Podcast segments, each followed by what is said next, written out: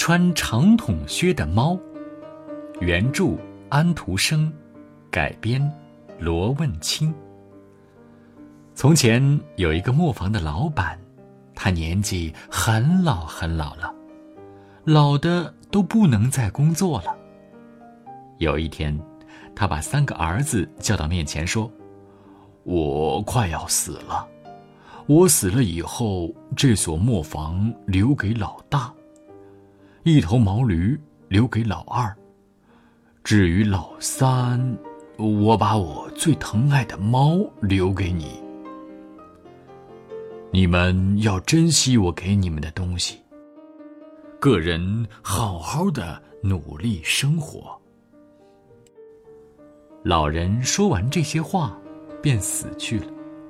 等把老人的丧事办完以后，老大对弟弟们说。老二，你有驴子，可以替我搬运面粉。老三呢，你那只猫也没有什么用，你明天就走吧。就这样，老三被大哥赶出家门。可怜的老三抱着猫，独自一个人上路了。他抚摸着怀里的猫，自言自语地说。从今天起，我们俩就要相依为命了。希望你不会跟着我受太多的苦。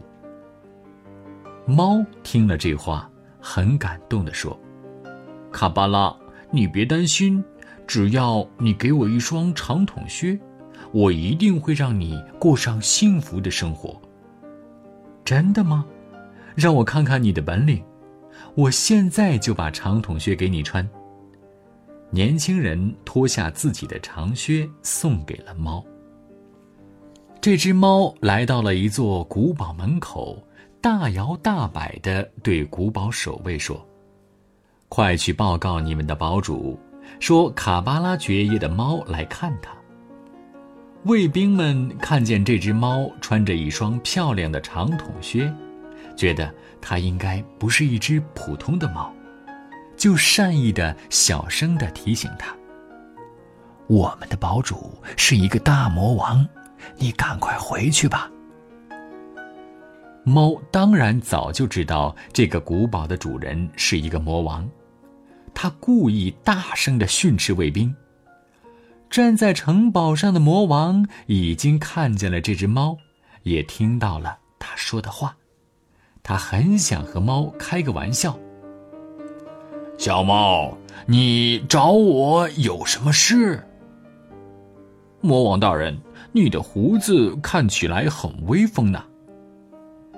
你倒挺会说话，看起来很聪明。魔王装出佩服他的样子。魔王老爷，我相信你能变成各种各样的东西，但很多人都说你是骗人的。胡说。我当然能变成任何东西。是是，我当然愿意相信你。能不能请你变成一只狮子，让我亲眼看看呢？那还不简单，你好好看吧。魔王摇身一变，变成一只大狮子，还学着狮子大声的吼叫了一声。猫假装吓得浑身发抖。还往后退了好几步，魔王，你变成大动物的本事真是了不起，可是你这么高大，估计你不会变小动物吧？什么？我当然会了，你说吧，要变什么，我就变给你看。那么，请你变成一只老鼠看看，好吗？一转眼。魔王就从一只大狮子变成了一只老鼠。猫趁着这个机会，猛地扑向老鼠，张口就把它吃了下去。旁边的卫兵都吓呆了。猫对城堡里的卫兵和仆人们大声的说道：“魔王已经死了，从现在起，这座城堡就是卡巴拉爵爷的。”能够从残暴的魔王手里解放出来，卫兵和仆人们很开心，没有人反对猫说的话。就这样，卡巴拉因为猫的帮助，成了城堡的主人。从那天起，他每天都穿着奢华的衣服，吃着数不尽的山珍海味。一出门游玩，就有上百的卫兵和仆人前呼后拥，热闹非凡。他早就忘记了父亲最后留下的话：“什么努力不努力生活。”现在的卡巴拉知道吃喝玩乐。有一天，穿着长筒靴的猫厌倦了这种生活，它留下长筒靴，离开了卡巴拉，去闯荡世界了。而卡巴拉呢，他早就希望这只猫走了，因为这只猫总是时不时的提醒他要努力，要努力。他很不喜欢听到这样烦人的话。很快，卡巴拉就把穿着长筒靴的猫忘记得干干净净。没了猫在身边，他变得更加放纵了。卡巴拉以前没有骑过马。于是他就一下子买了七匹昂贵的骏马，从星期一到星期天，每天骑一匹不同的马。他还为每匹马配备了两个仆人。卡巴拉以前家里穷，一年才会做一套衣服，于是他就让仆人找最好的裁缝，一下子做了三百六十五套衣服，每一件衣服上都用金线绣满了花朵。一年中的每一天，卡巴拉都要穿上一件新衣服。他还让厨师每顿饭做上九十九道不同的菜，每道菜他也只会吃上一口。卡巴拉的肆意挥霍，让城堡金库里的钱越来越少，甚至连自己究竟有多少钱，卡巴拉也不清楚。